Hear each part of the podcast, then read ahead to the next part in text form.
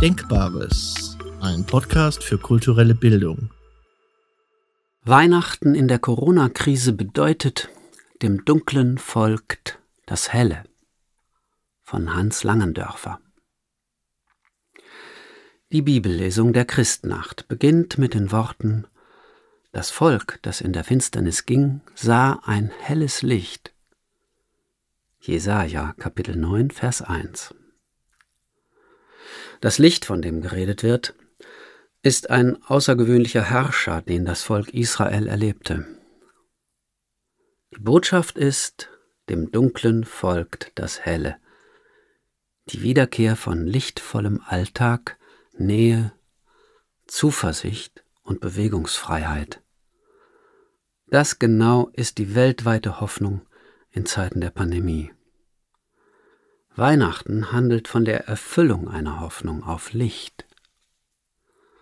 Dieses Licht kommt auf die Welt zu. Es kommt in die Welt hinein. Religiös verstanden, an Weihnachten kommt das Licht in der Person des kleinen Kindes, als Gottes Sohn, Licht und Liebe. Das weihnachtlich göttliche Licht ist nicht zu löschen und kann nicht ausgeknipst werden. Vielleicht sagt Weihnachten in der Corona-Krise, es gibt eine neue Perspektive, die des Hellen nach dem Dunklen und im Dunklen. Wie zeigt sich das Helle? Wir wissen es nicht.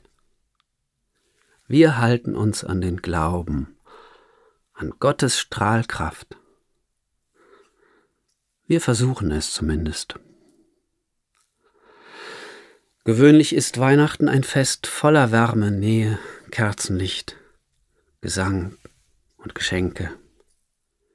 Jetzt wird das Fest verdunkelt durch Abstände und Masken. Menschen spüren mehr als sonst ihre Armut, die Dunkelheit und Armut, von der die Weihnachtsgeschichte berichtet, im Stall kommt das Licht, das Kind, dieser Armut sind wir in der Corona-Krise näher als sonst. Ganz nahe ist uns die Erfahrung, dass das Licht in mancher Hinsicht ohne unser Zutun kommt und nicht von uns selbst entzündet wird. Es kommt und wird geboren. Heute ist euch in der Stadt Davids der Retter geboren. Er ist der Christus, der Herr. Lukas Kapitel 2, Vers 2.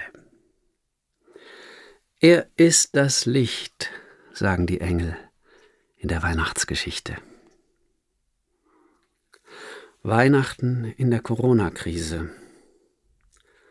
Tage, die ermutigen mögen, sich auf das Licht zu verlassen, das vom Himmel her ins Dunkle kommt, als Gott in der Welt, verborgen im menschlichen Tun und Wirken, in der Liebe, und zwar für alle Völker wie das Christkind für alle Völker kam.